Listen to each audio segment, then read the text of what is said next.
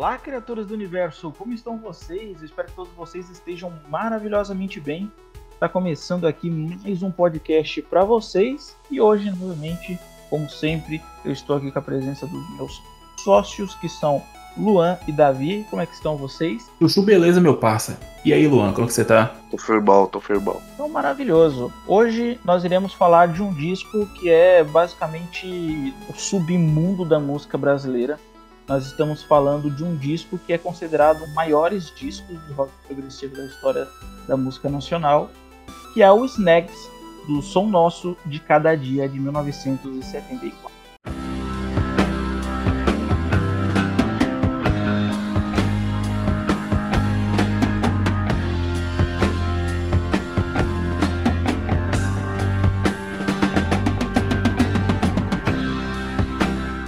Sim, rapaziada, o rock nacional ele, ele é muito rico.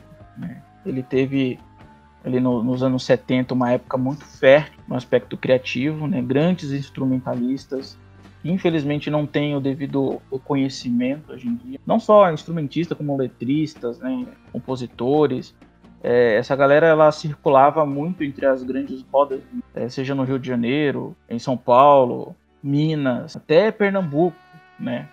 Como nós já sabemos. Esse grupo ele foi formado em 1971 aqui em São Paulo pelo multi-instrumentista Manito, que inclusive a gente já falou dele, dele aqui algumas vezes, que ele já havia sido, é, se não me engano, baixista ou baterista do, dos Incríveis. O Davi eu acho que pode me, me corrigir isso aí.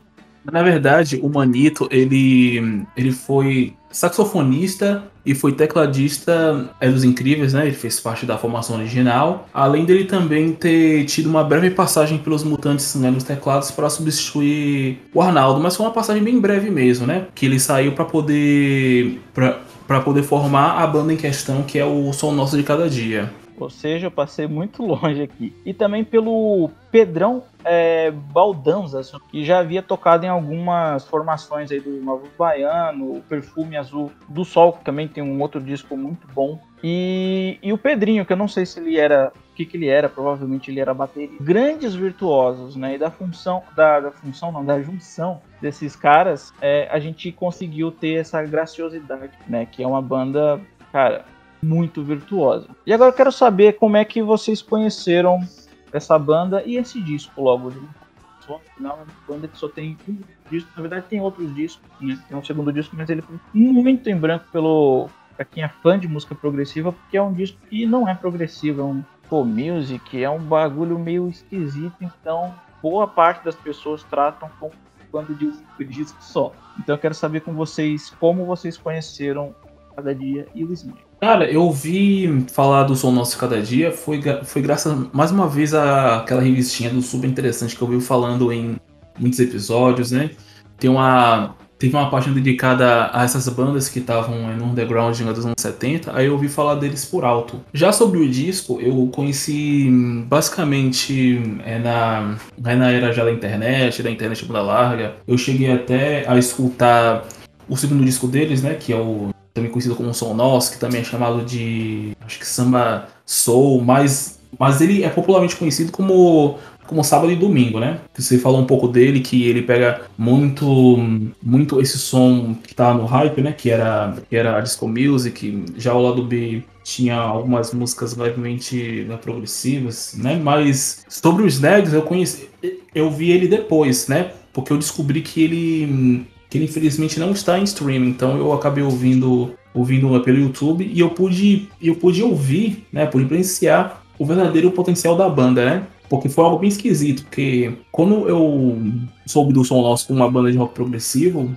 eu confesso que, que o segundo disco não me ajudou tanto a aprofundar o som da banda. Aí depois que eu vi os Snags eu pude ver o real potencial né, do som nosso. E é isso. Mano, eu já conheci o disco, acho que no mesmo dia que o Victor, né? Porque lá pra 2015, é, eu até olhei na, na, nas conversas esses dias. O, eu pesquisava muito sobre bandas brasileiras de rock progressivo. Era a minha parada da época. Então, tipo assim, na mesma época eu conheci A Barca do Sol, Ave Sangria, é, uma pá de banda, assim, ó, rock progressivo. E aí uma delas foi o Nosso de Cada Dia no YouTube. E aí, do que eu conheci, do que eu terminei de ouvir, eu lembro que eu mandei um salve pro Victor no, no Facebook. Aí eu falei, mano, você já escutou essa banda? Aí você falou, não.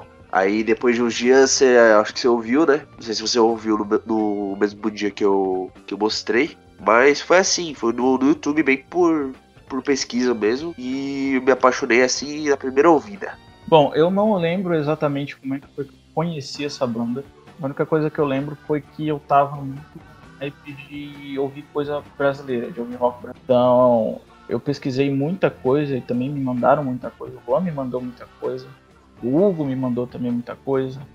Uh, tem um outro cara também que eu não vou lembrar mais, porque a gente, ele também me mandou algumas coisas. Então, tipo, tava ouvindo muito progressivo e psicodélico brasileiro. E aí eu descobri o site, né, do Muro do Classic Rock, Descanse em Paz, infelizmente ele veio a falecer. Infelizmente perseguem muito a pirataria, e a gente realmente fique é, refém do Spotify aí, dessas plataformas de streaming. Não que seja um problema, né? Tem muita coisa nas plataformas de streaming que a gente é, gosta de ouvir, mas não tem. Né? E esses sites acabam salvando a gente aí de conhecer muita coisa boa. E o Muro do Classic Rock foi o que me forneceu isso. Né? Enfim, é, não lembro exatamente como eu conheci esse disco, mas esse disco é um dos meus favoritos, sem sombra de dúvida. Acho que a gente já pode ir pro faixa a faixa, certo? Beleza. Então, beleza. Bom, o disco ele abre com Sinal da Paranoia, que é uma composição da, de Simara e Pedrão Baldanza.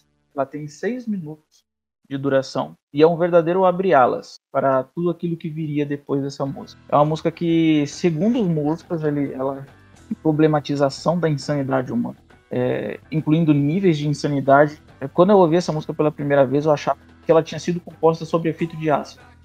Eles tinham tomado ácido, alguma coisa do tipo, e que eles já estavam ali com efeito do ácido.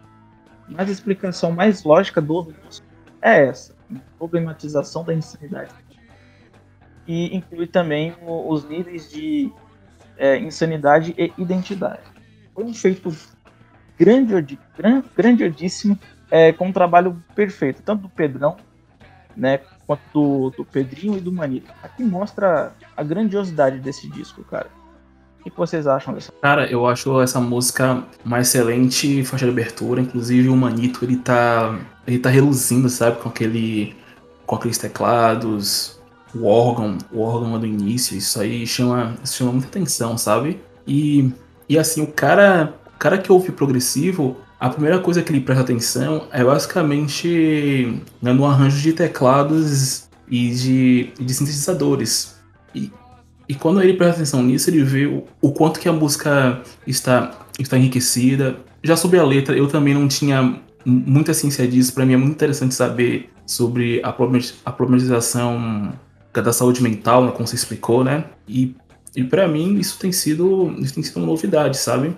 Isso mostra o quanto que eles estavam muito à frente em determinados assuntos. Eu também achava que, que, é, que era apenas uma, uma música sobre sobre extrair doidões, mas aí seria mais um lance é, psicodélico, né? O que não se aplica no momento. Tem umas coisas meio espaciais nessa música, né? Principalmente no começo. Aí os vocais entram lá pelos 40. Assim. E o que mais se destaca nessa música para mim é o baixo e a bateria dessa música, né? Junto com aqueles vocais e os backing vocals também estão bem destacados. E aí daquela coisa bem progressiva de mudar completamente o clima. E aí acelera um pouco, e aí entra o, o Manito tocando violino. Ele toca violino nessa música. E eu tenho uma identificação muito grande com essa música, porque ela trata justamente de uma pessoa que tá em estado de paranoia. E se você notar, tem até umas vozes no final da música que parecem literalmente com as vozes da paranoia. Uma pessoa que tá ouvindo vozes. E se você prestar atenção na letra também, é, ela se trata bastante de ansiedade. Então,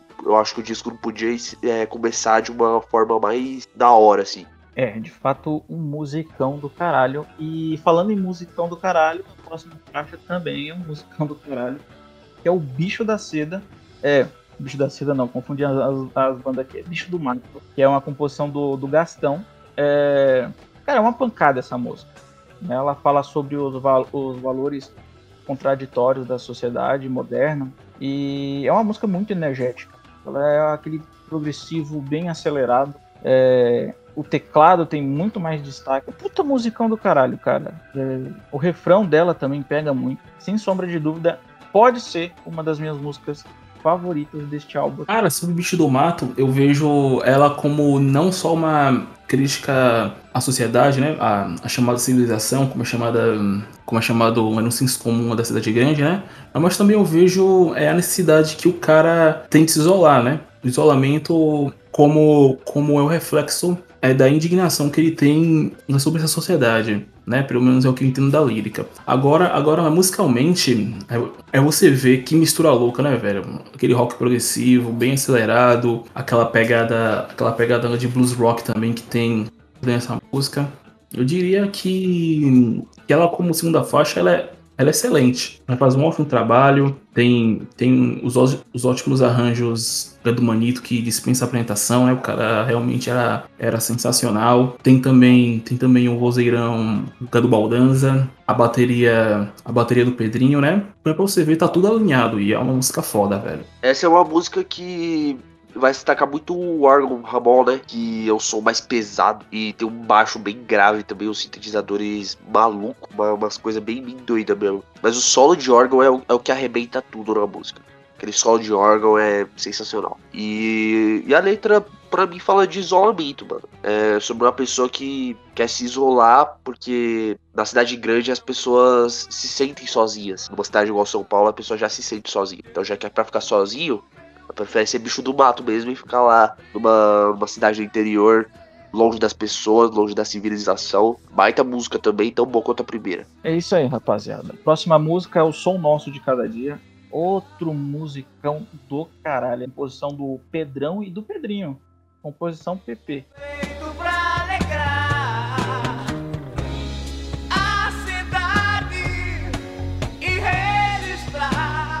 Bom, tem uma, uma parte dessa música que diz: é feito para alegrar a cidade e registrar a, moci a, a mocidade de nosso tempo. E muitas pessoas acreditam que é uma das letras que levam muito ao, ao pé da letra, né?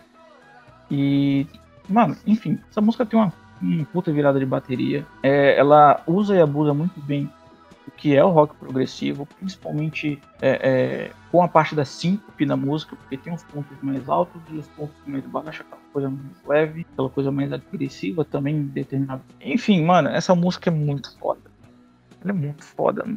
Enfim, o que, que, vocês acham? Eu vejo essa música como se fosse um cartão de visita da banda, né? É, falando, falando liricamente também, né? E, e, tem até uma parte dela, é bem no finalzinho, né? É bem no finalzinho da letra, que eles cantam até em espanhol. Então é uma música é multilinguagem. Tem, tem em português, em seguida tem, tem a parte espanhol. E, cara, é, é mais uma faixa que mostra, que mostra o potencial da banda, realmente mostra a identidade da banda, né? E que e o quanto que o Brasil, né, da década de 70, ele estava, estava né, musicalmente muito bem evoluído, né? E você vê que é o tipo de coisa que a gente que a gente não costuma ouvir, que quando a gente quando a gente ouve de primeira, a gente se pressiona. Eu acho essa música fantástica, assim como a banda. A cozinha dessa música do começo já é maravilhoso, né, mano? Uma introdução muito bonita. E aí quando entra os vocais, as coisas ficam um pouco mais mais calma. No final tem um solo de saxofone que, é, que tá acompanhando a, a bateria e o baixo. E, mano,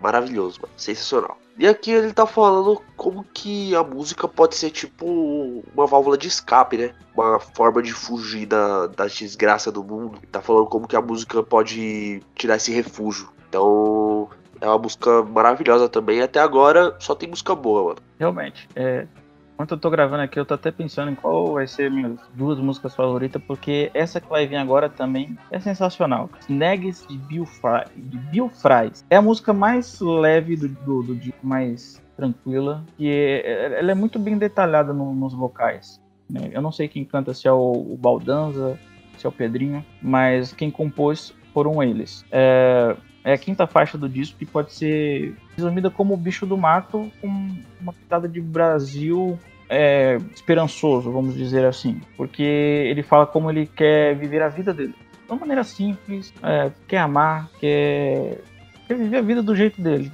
sabe? tem sim, muita problem, eh, problematização. Enfim, ela é muito linda essa música, muito gostosa de ouvir, vocais é sensacional. Cara, sem palavras pra essa música também. Eu acho que vai ser. Por que, que eu escolhi esse disco, mano? Que tortura vai ser escolher duas favoritas? Cara, eu fico pensando sobre essa música, né? O Snags de Bru faz. É, o, o quanto que ela. O quanto que ela é leve. Eu acredito que deve ser por conta da pegada folk que ela tem, sabe? Você vê que apesar dela seguir toda aquela estética progressiva, eles também viajam em um monte de gêneros. E nesse aí, você vê que tem uma pegada bem folk e tal.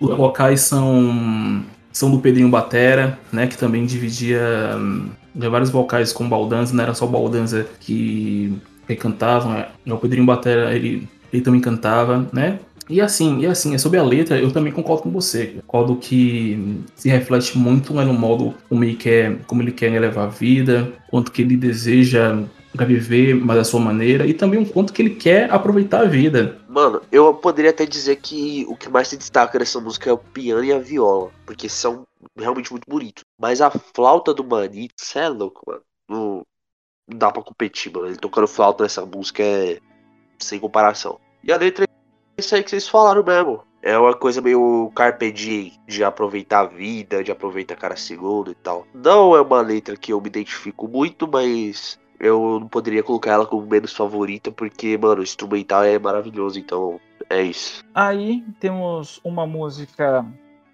como é que pode dizer? Que tem de tudo um pouco, né? Ela é rica em regionalidade, você pode ver até mesmo em gírias, né? Ele, ele fala desinventa ou reinventa, alguma coisa assim, a massa cinzenta, rei bicho, que é uma coisa, que é uma gíria muito usada, principalmente aqui em São Paulo. Bicho. Principalmente gente do interior. Que eu tô falando da música Maravilha, né? Que eu falar. É uma música de mais de seis minutos. E ela demora três minutos só pra entrar o vocal. Um verdadeiro progressivo que traz tudo que existe, né? Principalmente regional brasileiro. Apesar de dela ser composta pelos músicos, acho que ela foi composta por outra pessoa também, se não me engano. Posso estar errado aqui, mas enfim. É uma música muito Mano, é outra música muito foda, cara. De início, como ela só tem um, instru um instrumental, você pensa totalmente naquilo disso. Mas quando entra o vocal, cara, muda tudo. Ela vai de 10 a 1 milhão muito rápido. É, é, é impressionante. Cara, você vê que essa música, né, A Massavilha, ela tem uma pegada completamente influenciada pelo Emerson Lake Palmer, né? Que faz introduções longuíssimas, é de cerca de até 3 minutos de música, como eles faziam. Eles também, na parte da letra, eles refletem muito é, na gíria da época que era usada. Na época que você vê assim, é bicho, era uma gíria que se usava muito em São Paulo hum, é no final da década de 60, 70, 80. Hoje em dia até se usa, mas não tão com tanta frequência, né? E me parece até ser uma gíria hip. E sobre essa letra, eu entendo ela como, como uma convocação para o indivíduo sair da sua zona de conforto, né? E também eu vejo também que ela tem, que ela reproduz dessa maneira, pelo menos na minha concepção, né? de uma maneira bastante metafórica, né? E, e cara, tá, tá difícil, porque esse disco só tem pedrada, cara. E, e sim, Vitor, sobre a composição, quem compõe novamente é a, é a dupla PP. E, cara, cara, cara, vai ser difícil, porque é só pedrada, velho. E essa música não fica para trás. É, aqui é o progressivo mais denso, né? E para mim, musicalmente, é um dos melhores momentos da carreira de todos os músicos. Todos estão tocando muito nessa música. É um progressivo bem técnico mesmo. E a letra, eu entendo ela de um jeito diferente. Para mim é, para mim é uma crítica à, à violência. Então é aquela coisa dos movimentos pacifistas que estavam acontecendo naquela época, desde os anos 60. Então, para mim é, é é sobre, sobre usar a, a inteligência, sobre usar a inteligência ao invés da violência. Então tá questionando isso na época, tá acontecendo várias guerras ali, vários conflitos. Então, pra mim, é, a música é sobre isso. E Massavilha é uma puta música. Só pra me retratar, eu falei Maravilha, mas o nome da música é Massavilha. Quem, quem lê assim de relance vai ler, mas enfim, valeu Lampo por falar aí. A, a próxima música é Dire Dirección de Aquarios que, como já dá para perceber, é uma música que é cantada em espanhol, mas também é cantada alguma parte em inglês. O cara bateu a noia de cantar em inglês e espanhol ao mesmo tempo. Uma coisa, ao meu ver, assim, um pouco esquisita. Mas também é uma, não é uma música ruim, tem grande enfoque na possuindo um, um instrumental bem, não sei, minimalista, mas enfim, dá uma atmosfera até bem peculiar. E é a faixa mais densa do, do disco. Eu acho que é essa vilha, mas eu acho que essa aqui é, pra mim, é a faixa mais densa, assim. Enfim. O que, que vocês acham dessa música? Cara, eu, cara, eu vejo é, Direção de Aquários como uma música mais é mais viajada, sabe? É um pouco mais utópica. Eu fui, eu fui buscar na traduzir essa música para poder compreender melhor a lírica, já que meu espanhol não é não é dos melhores, né? É, é uma música, é uma música bastante viajada, né? Tem até tem até uma pegada tem uma pegada né, um, um tanto espacial, mas tem, um, mas tem uma parte dela que é bastante né, que é bastante utópico, porque deixa eu ver aqui que compôs mesmo. Né? Ah, sim, é mais uma composição da dupla PP, né? Que tem uma parte né, que fala bem assim, em tradução, é crianças correndo pela pampa, sem guerra, sem ódio, sem caos, sem motos, sem, sem apartamento. Estou falando de homens. Eles, eles imaginam de maneira, de maneira utópica é uma criança, é uma criança se divertindo, sabe? Sem, sem a corrupção é, do homem adulto, sem, sem aquilo que, que o homem que o homem ajudou a criar, como, como a guerra e o ódio. E cara, apesar, apesar dessa música ser bem utópica, eu,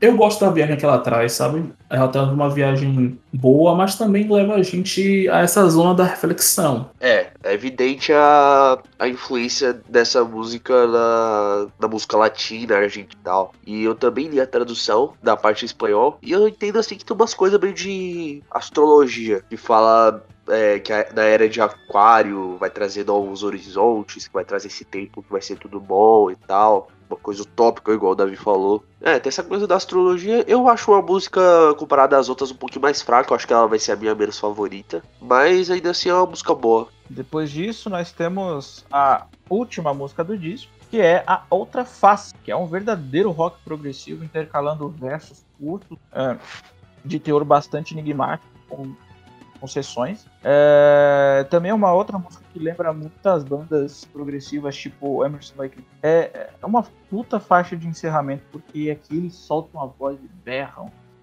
Mano, que faixa maravilhosa essa daqui. É uma das melhores faixas de encerramento que você pode imaginar. A outra face, mano, é mais uma vez você vê ali a influência que eles tiveram do Emerson Lake do Palma, velho. É, não poderia ter terminado de uma forma melhor, não, cara. Essa música, como faixa de encerramento, ela diz tudo, né? É uma música é bastante viajada. Tem aquele gen longuíssimo que o Lake Palmer fez. Agora, sobre a lírica, velho, é, se você quiser descobrir outra face, faça de conta. Apenas conta, meu irmão. Cara, cara, cara, eu não sei o que dizer, porque eu não sei se a música vai falar, vai falar realmente sobre, sobre você ser é você mesmo, sobre você descobrir é, as pessoas, no caso, pensando, pensando nas intenções dela, sabe? Mas é um, eu confesso que na lírica eu não me atentei muito a fazer uma interpretação concreta.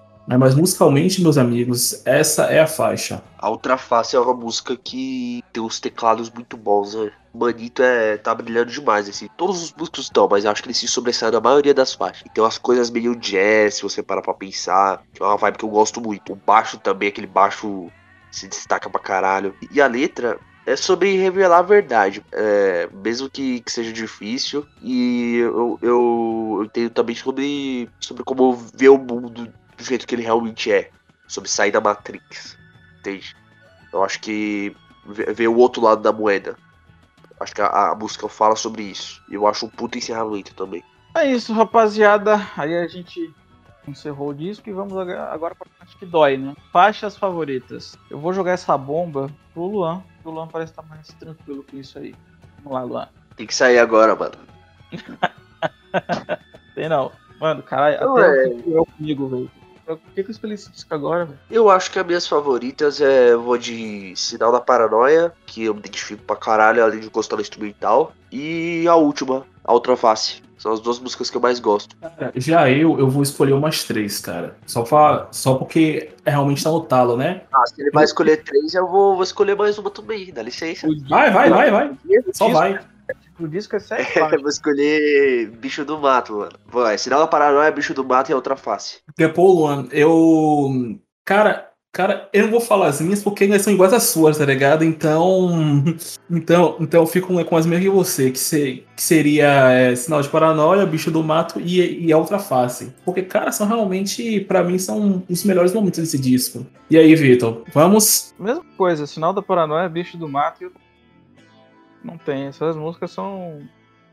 Eu até fiquei em dúvida assim, entre o Bicho do Mato e o Snags de Bill. Não, eu vou Vocês mudar. de me copiar, hein? Eu vou de Sinal da Paranoia, Snags de Bill e a outra. Eu gosto da, da tranquilidade dessa música. E agora, a música menos favorita.